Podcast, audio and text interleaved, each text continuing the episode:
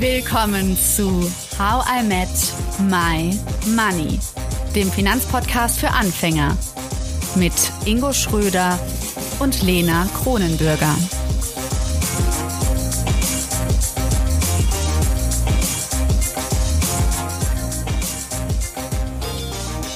Hallo Ingo. Hallo Lena. So, letzte Folge hat die Umfrage ja schon gezeigt, Immobilien ist ein sehr emotionales Thema. Und damit wir nicht noch weiter rumschwafeln darüber, welche Emotionen das auslöst, haben wir jetzt Tobias A. bei uns. Hallo Tobias. Hallo zusammen. Hallo Tobi. Hi. Man hört schon, Tobi, Ingo. Das ist, war wie bei Monika Müller. Du, du kennst also Tobias, weil ich nenne ihn noch ganz ordentlich Tobias. ja, ja, wir kennen uns. Wir kennen uns noch äh, aus alten Tekes-Zeiten, also unseren Finanzvertriebszeiten. Da gab es ja nicht nur Marciano und René, mit denen ich dann tatsächlich auch gegründet habe, sondern Tobias war quasi ein Büro nebenan und hat sich damals schon um das gekümmert, wofür wir ihn heute einladen. Ja, für Immobilienfinanzierung. Und ähm, Tobias, du hast ein BWL-Studium hinter dir, du hast auch äh, deine eigene Beratungsgesellschaft, die Konsulent Beratungsgesellschaft gegründet und zwar 2017 und bist bei Malwerk auch Experte für Immobilien. Man kann sogar mit dir äh, bei der Malwerk Finanzakademie einen ganzen Kurs sehen, richtig? Und mitmachen. Ähm, das ist richtig, Lena, genau. Also äh, alles um das Thema Immobilie und Immobilienfinanzierung ist sozusagen mein, äh, mein Alltag. Tobias, um mal ganz von der Vogelperspektive auf das Thema Immobilien zu gucken, was ist vielleicht eine Frage, die wir uns stellen müssen, bevor wir total jetzt ins Detail gehen? Ähm, also was wir grundsätzlich klären müssen oder sollten beim Thema Immobilie ist, ähm, ja, möchte ich mir eine Immobilie kaufen, um da selber drin zu wohnen? Oder möchte ich mir eine Immobilie kaufen, um diese zu vermieten, also als Kapitalanlage zu erwerben? Das sind so die mhm. zwei Okay, das sind schon riesengroße Unterschiede. Ob ich da jetzt irgendwie schön einziehe und mir dann ein tolles Leben mache, vielleicht auch mit zwei, zwei Katern wie der, wie der Ingo, oder äh, ob ich sage, nee, der Ingo zieht da einfach ein mit seinen Katern und ich krieg die ganze Miete. Das ist ein großer Unterschied.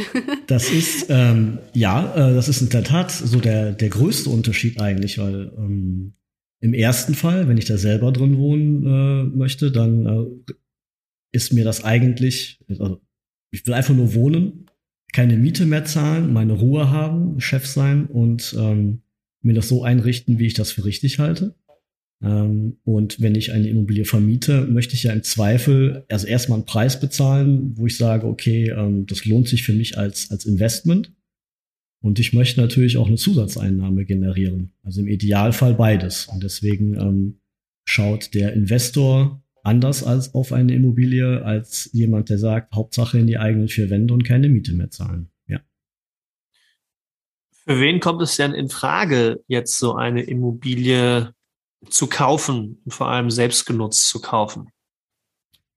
Ja, ähm, also das kann man jetzt, ähm, also man kann natürlich jetzt verschiedene Parameter heranziehen, für wen es grundsätzlich in Frage kommt. Ähm, das Allerwichtigste ist erstmal, dass man ähm, ja äh, in der optimalerweise ein geregeltes Einkommen hat und in der Lage ist, äh, seine Darlehensrate zu bezahlen.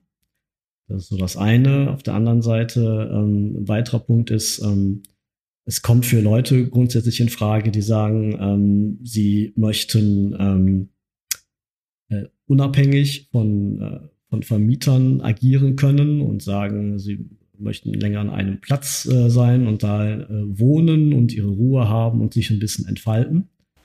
Das sind also alles Sachen, die Mietern so eingeschränkt nur äh, ähm, äh, zur Verfügung stehen. Äh, und dann, wenn man die Presse verfolgt hat in den letzten, naja, sagen wir mal 24 Monaten, ähm, kommt es äh, momentan halt für Menschen in Frage, die ein gewisses äh, Vermögen angespart haben, weil die Preise in den letzten Jahren ja doch sehr stark angestiegen sind. Mhm. Und für wen kommt es dann nicht in Frage? ähm, es kommt nicht in Frage für, also grundsätzlich für Menschen, die sich momentan in so einer Umbruchphase befinden. Also, weiß ich nicht, die sagen, na gut, ich wollte jetzt mich ja neu bewerben und mal ins Ausland, beziehungsweise vielleicht innerhalb Deutschlands einen größeren Wechsel anstreben, äh, von Hamburg nach München ziehen wollen. Ähm, also, wenn man sowas im mittel, im kurzfristig bis mittelfristigen Planungshorizont hat, dass man da eine große Veränderung hat, dann ähm, ist es vielleicht nicht optimal, sich jetzt eine Immobilie zu kaufen, da sich in Kosten zu stürzen, äh, Nebenkosten zu bezahlen, Steuern zu bezahlen ähm, und dann in zwei Jahren die, also die Zelte wieder abzubrechen und woanders hinzuziehen. Also ähm, der, der klassische Eigennutzer ist halt jemand, der sozusagen angekommen ist ja, also. So, ich würde mal sagen, ich zähle da nicht darunter. ja, also ich übrigens auch nicht. Also ähm, das klassische Motiv ist halt so, man möchte irgendwo hin. Mhm. Ja, also ähm, weiß ich nicht. Ich komme jetzt aus dem Rhein-Sieg-Kreis und sage mir, Rhein-Sieg-Kreis, ich, ich muss da wieder hin. Da zieht's mich hin und ich möchte da, ich möchte da einfach die nächsten 20 Jahre verbringen. Und dann kaufe ich mir da auch eine Immobilie.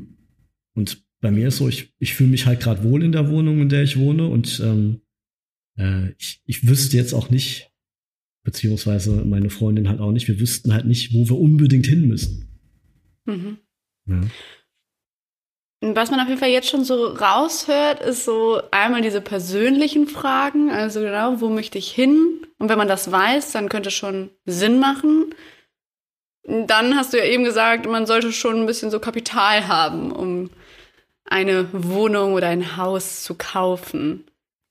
Ist das so? Muss man es dazwischen unterscheiden oder wie macht man das? Also, das ist schon jetzt überfordernd. Also, ähm, also man, man muss das natürlich nicht unterscheiden, aber wenn man, also kannst du dir das so vorstellen, ähm, es gibt Menschen, die, die rufen bei mir an oder schreiben mir eine E-Mail und da geht es gar nicht darum, ob, sondern die sagen halt so, okay, wir haben uns jetzt entschieden, wir, wir kaufen uns jetzt auf jeden Fall ein Haus, ist ja klar, oder halt eine Wohnung in der Stadt. Ähm, und sagen, okay, ähm, das, das hat sich für uns jetzt schon so entschieden. Menschen, die noch nicht entschieden sind, ob sie es machen sollen, die stellen sich halt nur zwei Fragen. Die sagen halt ähm, das eine, okay, können und wollen wir uns das leisten? Das heißt eine reine zahlenbasierte Frage. Die sagen, ähm, lohnt sich das? Können wir uns das leisten? Bis wann müssen wir das abzahlen? Ähm, wie sieht das genau aus? Was zahlen wir monatlich zukünftig gegenüber dem, was wir momentan zahlen? Und das andere ist aber was Emotionales, dass man sagt, ähm, mir ist das vollkommen egal, was das kostet oder wann ich das abgezahlt haben möchte. Ich muss einfach, ich muss was Eigenes haben. Ähm, das sind zwei, ähm, das sind zwei Fragestellungen, die sich äh, teilweise ergänzen, teilweise ausschließen, aber es sind zwei komplett andere oder verschiedene ähm, Kriterien, nach denen man äh, so ein Projekt beurteilen kann. Mhm. Ja. Hm, was ist etwas, wo man sich total bewusst sein muss, wenn man jetzt für sich selbst sagt, ich möchte jetzt für eine eigengenutzte Immobilie haben? Was ist vielleicht etwas, was ganz, ganz anders ist, als wenn ich das wirklich jetzt als Kapitalanlage sehe, auch wenn wir Kapitalanlage nicht in dieser Folge behandeln? Ja. Also, ähm, was, was komplett anderes ist halt, dass man ähm, ähm, man, man kauft sich ein Haus, was einem gut gefällt. Mhm. Und man. Villa äh, Kunterbund ist es bei mir. Bei dir, Ingo? äh, ich ich glaube, eine ne, ne Finca auf Mallorca. Uh. So. Und bei das dir, Tobi, was, was wäre bei dir? Darf ich dich auch mal Tobi nennen? Ich ja, das darfst du gerne machen, Lena, ja. ähm, äh, bei mir ist es, ähm, also ich hätte halt Bock auf ein, äh, auf ein Holzhaus mit großem Grundstück also Hausholz jetzt nicht so ein Verschlag, sondern äh, aus Holz gebaut, ähm, mhm. äh, mit, einer, mit einer weiten Aussicht, einem großen Garten, vielen Obstbäumen drauf. Und, oh, das klingt äh, auch gut. gerne, gerne was ländlicher gelegen. Mhm. Ähm, aber jetzt nicht speziell, ich wüsste halt nicht, in, also wie, also wo ländlich. Aber so, es ist so, wenn du so, wenn du so ein, so ein Bild vor Augen hast und so, so, eine, so, ein, so eine Kamera schwenkt, dann hast das, ist das halt so ein, so ein Holzhaus. So mit großen Sag Fenstern. mal so, wir kommen zu dir zur Gartenparty. Bei Ingo machen wir Urlaub. Hm, bei mir machen wir bei mir. Dann liefern wir die Kinder ab. Ich wollte gerade sagen. Sehr, ganz ehrlich. Ja. ja, okay. Von mir aus. Von mir aus. Ja, Tobi hat ja schon Nachwuchs, Lena. Der geht dann mal vorbei. Ähm, Mir gefällt die Villa Untergrund auf jeden Fall, ja. Bevor wir da jetzt auch darauf eingehen, würde ich noch mal ganz gerne auf diesen Unterschied eingehen, Tobias, zwischen ja gerade bei selbstbewohnt ähm, Zahlen und, und emotional, ähm, weil ich habe häufig das Gefühl in der Beratung, und da würde ich mir gleich mal wünschen, dass du auch nochmal was dazu sagst, dass Menschen sich das rational mit Zahlen begründen, warum es Sinn macht, eine selbstgenutzte Immobilie zu kaufen, indem sie sagen, ja, ich zahle jetzt ja 1000 Euro oder 1500 Euro Miete und äh, das werfe ich den Vermieter in den Rachen rein und dann kaufe ich doch lieber selbst was und wenn ich genauso viel zahle wie vorher, dann lohnt sich das ja schon total für mich, weil ich da einen Wert schaffe.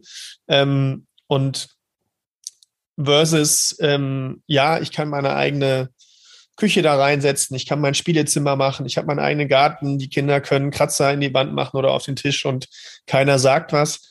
Ähm, ich habe häufig das Gefühl, dass dieser emotionale Wert eigentlich viel größer ist und der auch ähm, schwieriger wegzudiskutieren ist, dass es sich aber häufig zahlentechnisch begründet wird, aber so gut sieht es dann meistens doch von der Rentabilität gerade bei einer eigengenutzten Immobilie gar nicht so aus. Ähm, wie ist da so dein Eindruck? Und vielleicht kannst du auch noch mal ein paar Dinge ergänzen. Ja, also das geht so in die Richtung, also den Eindruck habe ich halt häufig auch. Es ist, also der Antrieb ist meistens ähm, emotional. Mhm. Ne, also so, ich möchte was eigenes haben, ich werfe dem Vermieter das Geld in den Rachen. Das ist halt auch schon, also die Formulierung, äh, ne, oder also das ist schon, das ist ja schon emotional begründet. Mhm. Ähm, und die, dieser emotionale Antrieb, habe ich die, den Eindruck, wird halt ähm, mit versucht mit Zahlenmaterial zu untermauern. Also, dass man da sagt, okay, das rechnet sich, weil ähm, man kann im Vorfeld alles berechnen. Man kann zwei, man kann halt Modelle entwerfen und ähm, also das mache ich ja auch in der Beratung. Und von der Tendenz her ist es so, dass jemand, der jetzt günstig zur Miete wohnt und also von seinem monatlichen Budget relativ viel Geld übrig hat, was nicht in die Miete geht, dass der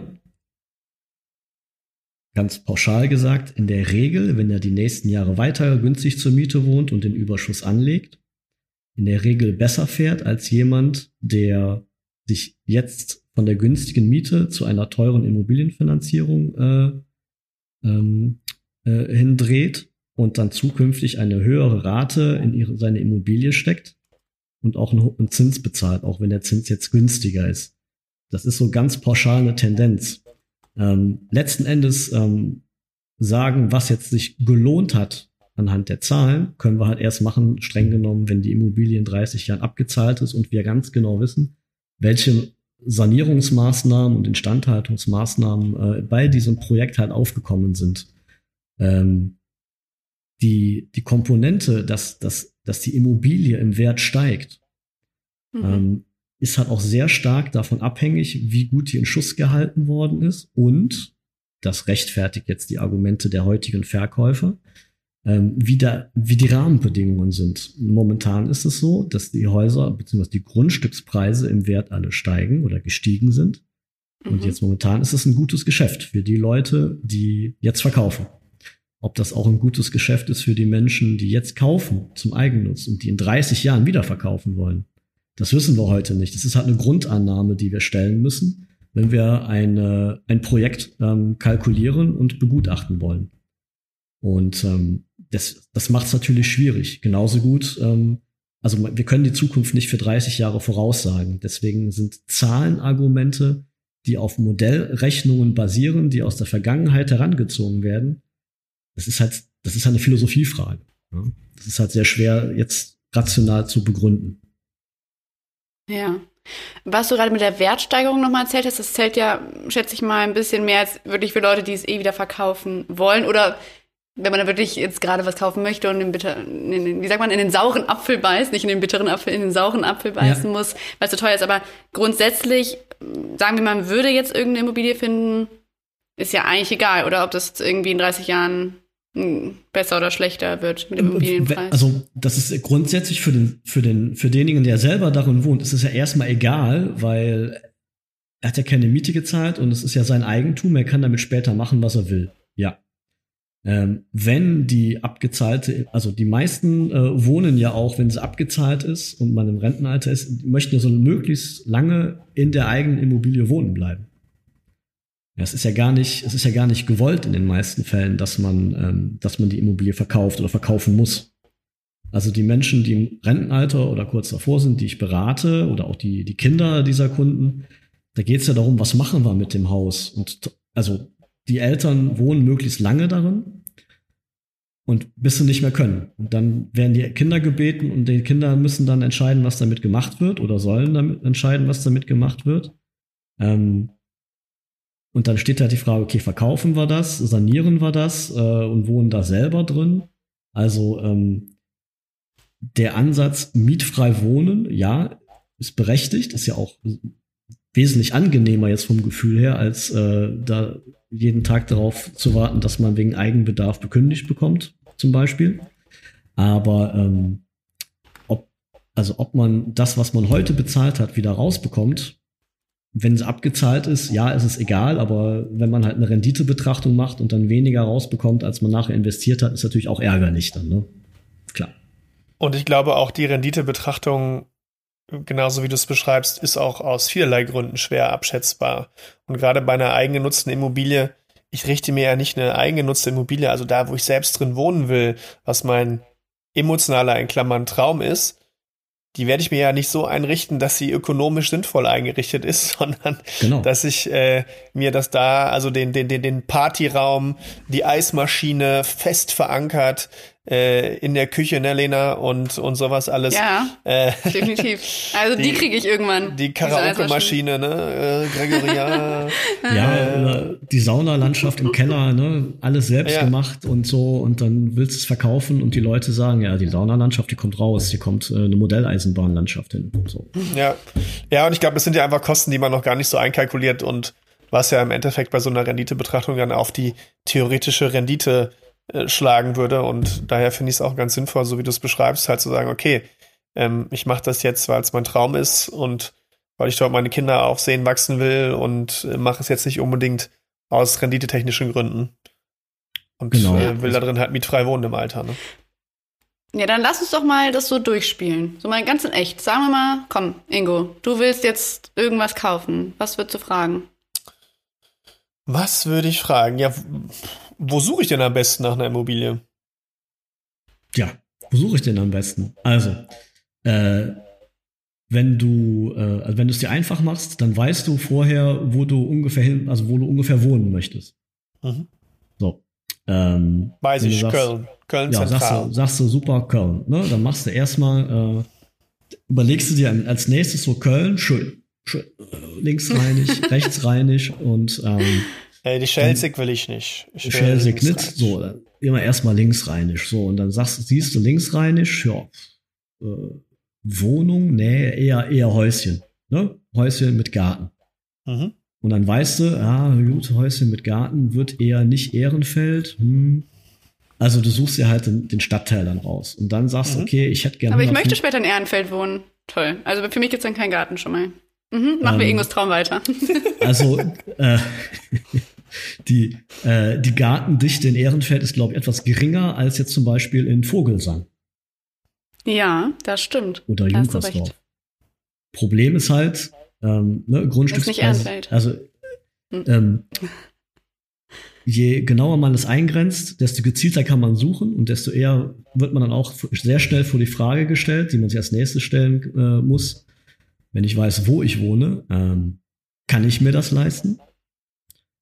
Und wenn ja, will ich mir das leisten? Mhm. Das sind so die anschließenden Fragen, wenn ich weiß, wo ich wohnen möchte. Und okay. wie ermittle ich das jetzt? Also, das ist jetzt eine, zentrale Frage, die, glaube ich, einige beschäftigt. Äh, ja. Kann und will ich mir das überhaupt leisten? Wie, wie, wie finde ich das jetzt raus? Also, ähm, äh, man kann sich das insofern selber herleiten, also so, zumindest grob, ob man, ob man sich das leisten kann dass man, das ist eine dringende Empfehlung äh, und auch ein Rat und auch eine Vorgabe von Banken in den meisten Fällen, dass man äh, die Kaufnebenkosten, die entstehen bei einem Kauf, also Grunderwerbsteuer, Notar und Immobilienmakler, dass diese Kosten zumindest aus Eigenkapital bezahlt werden können. Mhm. Das ist so also Geld, was ich aus dem, auf dem Konto habe, quasi. Genau, Geld auf dem Konto, äh, im Depot, also alles, was so liquide ist und ähm, zur Bezahlung von Rechnungen äh, eingesetzt werden kann. Ich das schätze heißt- mal, die Grunderwerbsteuer ist nicht so billig, oder? Das ist der Sonst könnte das ja jeder machen. Ja. Äh, das ist auch im Netz, äh, wenn ich es richtig sehe, politisch äh, wird das angegangen. Also zumindest ist das auch ein Plan, dass ähm, Familien, äh, Familien mit Kindern bei Grund äh, zusätzlich oder zukünftig äh, gefördert werden, also dass Freibeträge eingeführt werden sollen, weil die Grunderwerbsteuer mit 6,5 Prozent des Kaufpreises so der größte Posten ist. Ja, also in Nordrhein-Westfalen hast du äh, in der Regel 12 Prozent äh, vom Kaufpreis als Kaufnebenkosten. Und die bei den gestiegenen Immobilienpreisen aus Eigenkapital begleichen zu können, ist halt ähm, mittlerweile, also zumindest in städtischen Gebieten, halt relativ schwierig. So, und ähm, das ist so die, das ist die Eintrittskarte. Ja, also Mhm. wenn man das hat, dann kann man schon mal zumindest weiter überlegen. Wenn man Das kann ich mir gut vorstellen, bildlich. Ich habe eine Eintrittskarte und jetzt, jetzt geht's, äh, Genau, jetzt komme ich dem Gartentraum näher. Genau, bitteschön. So, ich habe die 120.000 Euro und äh, jetzt äh, so. Ne? ähm, und ähm, das ist das Allerwichtigste. Und wenn man sagt, ah, super, ne, Haus mit Garten in Ehrenfeld kostet 750.000 Euro, jetzt einfach wahlweise rausgegriffen, und man sagt, okay, ich habe aber nur 40.000 Euro, also in Anführungsstrichen nur 40.000 Euro, dann stellt man fest, ah, Kaufnebenkosten habe ich noch nicht ganz. Dann bietet es sich an, im ersten Schritt erstmal zu sagen, okay, ist vielleicht eine Nummer zu groß, ich spare noch ein, zwei, drei, vier, fünf Jahre. Okay. Also sich nicht überschätzen ist da die Devise. Ja, beziehungsweise ähm, die Eintrittshürde ist auch bei den Banken halt, äh, wenn du das Eigenkapital in der Höhe nicht hast, wirst du in der Regel auch ein entsprechendes Darlehen, was über den Kaufpreis geht, nicht ohne weiteres bekommen. Mhm. Okay, Ja. und jetzt habe ich, also wir nehmen mal an, also äh, wir sind ja jetzt bei meinem Beispiel, ich hätte jetzt das Eigenkapital, würde da jetzt also 90.000 Euro auf den Tisch knallen und sagen, hier, bitteschön, ihr Grunderwerbsteuer äh, ein, Einzieher, ihr Makler, Notare und Amtsrichter, bitteschön, ähm, was kommt jetzt als nächstes? Denn ich muss ja auch regelmäßig meine Kredite und so weiter abbezahlen. Das heißt, ich müsste ja wahrscheinlich auch gucken, was geht so rein und was geht so raus. Äh, richtig genau. Also nachdem äh, du sagst, okay, äh, Kaufnebenkosten äh, kann ich kann ich bezahlen du weißt, okay, die Immobilie muss ich äh, modernisieren oder auch nicht, ist die nächste Prüfung, okay, ja, was, was kostet mich das denn monatlich? Ja? Also ich habe bisher 1000 Euro kalt gezahlt vielleicht ähm, und gucke dann, okay, Finanzierungsrate für 750 oder 500.000 Euro liegt dann irgendwo bei, weiß ich nicht, 2000 Euro. Mhm. Dann guckt man halt, okay, ähm, kann ich mir, kann ich mir 2000 Euro monatlich äh, denn leisten? Das ist jetzt ja nach unserem Beispiel eine Verdopplung der, der Ausgaben.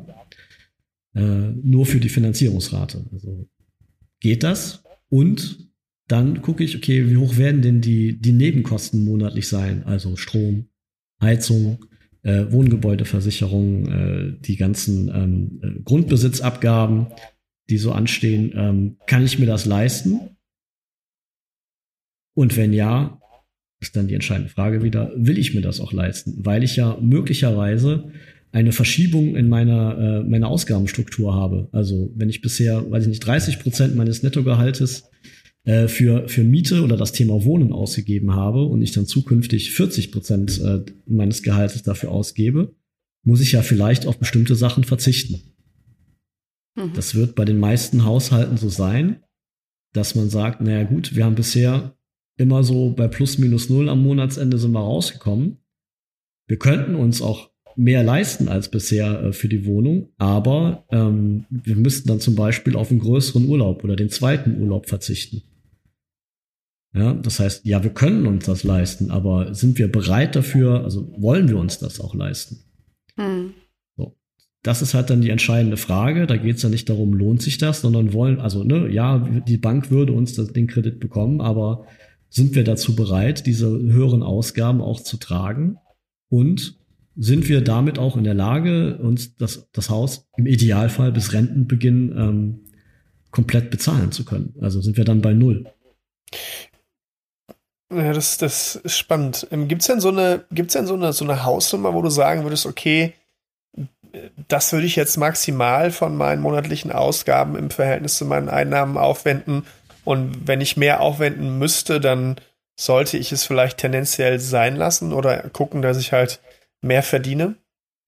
Also so eine gute Faustformel, die auch, ähm, wenn ich es richtig im Kopf habe, von Verbraucherzentralen oder von Verbraucherverbänden empfohlen werden, ist, ähm, dass nicht mehr als 30 Prozent des Haushaltsnettoeinkommens für die Finanzierungsrate aufgewendet werden sollten.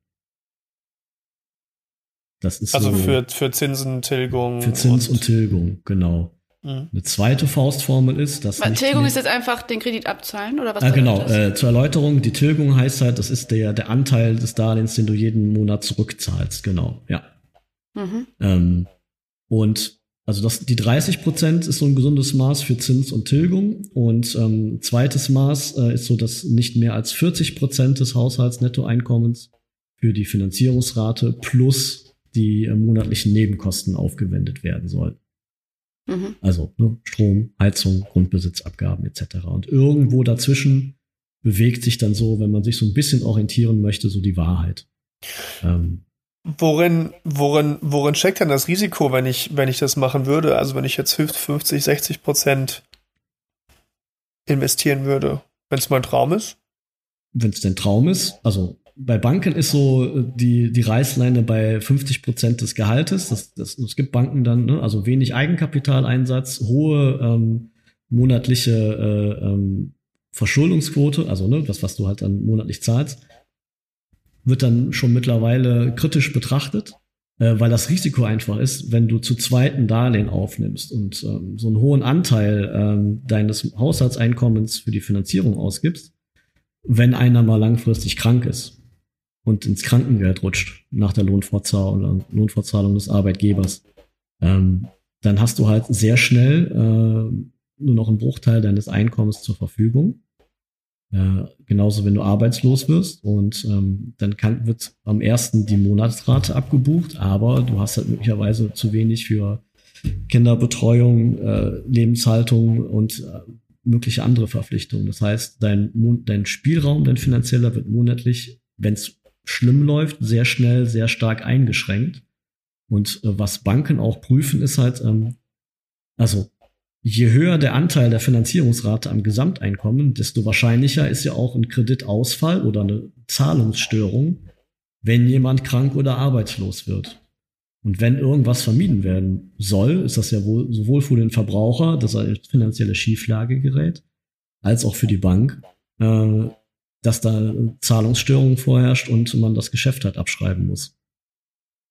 Sprich, die Zinsen werden höher, die ich dafür dann auch noch bezahlen muss. Äh, richtig, ja. Ne? Also je weniger Eigenkapital und je, je schlechter es ist, desto höher ist das Risiko und desto höher auch der Zins letztendlich. Und deswegen sollte man in so einer Situation dann wirklich überlegen, ähm, ja, man könnte es machen, aber macht das denn Sinn? In der Regel macht es dann nur Sinn, wenn man weiß, in einem halben Jahr hat man einen neuen Job oder beide noch einen Job oder es steht irgendwie ein großer Kapitalzufluss ein. Und das ist nur zur Überbrückung. Aber eine langfristige Planung sieht eigentlich nicht vor, dass man irgendwelche Darlehen sich äh, ans Bein bindet, die, ähm, die absurd hohe Zinsen haben oder wo man sagt, man geht extrem ins Risiko, dass da nichts schiefgehen kann. Also ähm, rate ich dringend von ab. Hm. Du hast ja eben gesagt, dass äh, gerade wenn man jetzt günstig zur Miete wohnt, so dann lohnt sich das vermutlich eher. Bei mir ist es immer so, dass ich mir gerne Städte aussuche, in denen es teuer ist. Ähm, lohnt sich also nicht so. Trotzdem höre ich jetzt aus dem Ganzen heraus, dass Kaufen meist noch teurer ist als Mieten. Oder ist das jetzt eine falsche Annahme? Die Antwort auf meine Frage, die bekommst du von Tobias in der nächsten Folge. Dann sprechen wir außerdem über Instandhaltungen und Tobias Philosophie, die er anwendet, wenn du zum Beispiel zu ihm kommen würdest und dich fragst, soll ich diese Immobilie kaufen? In den Show Notes findest du außerdem den Rabattcode für den Finanzakademie-Kurs Kaufen oder Mieten. Nach diesem Online-Kurs von unserem Experten Tobias A. weißt du auf jeden Fall, welche Immobilie du dir leisten kannst. Also unbedingt in die Show Notes gucken und nächste Woche wieder einschalten.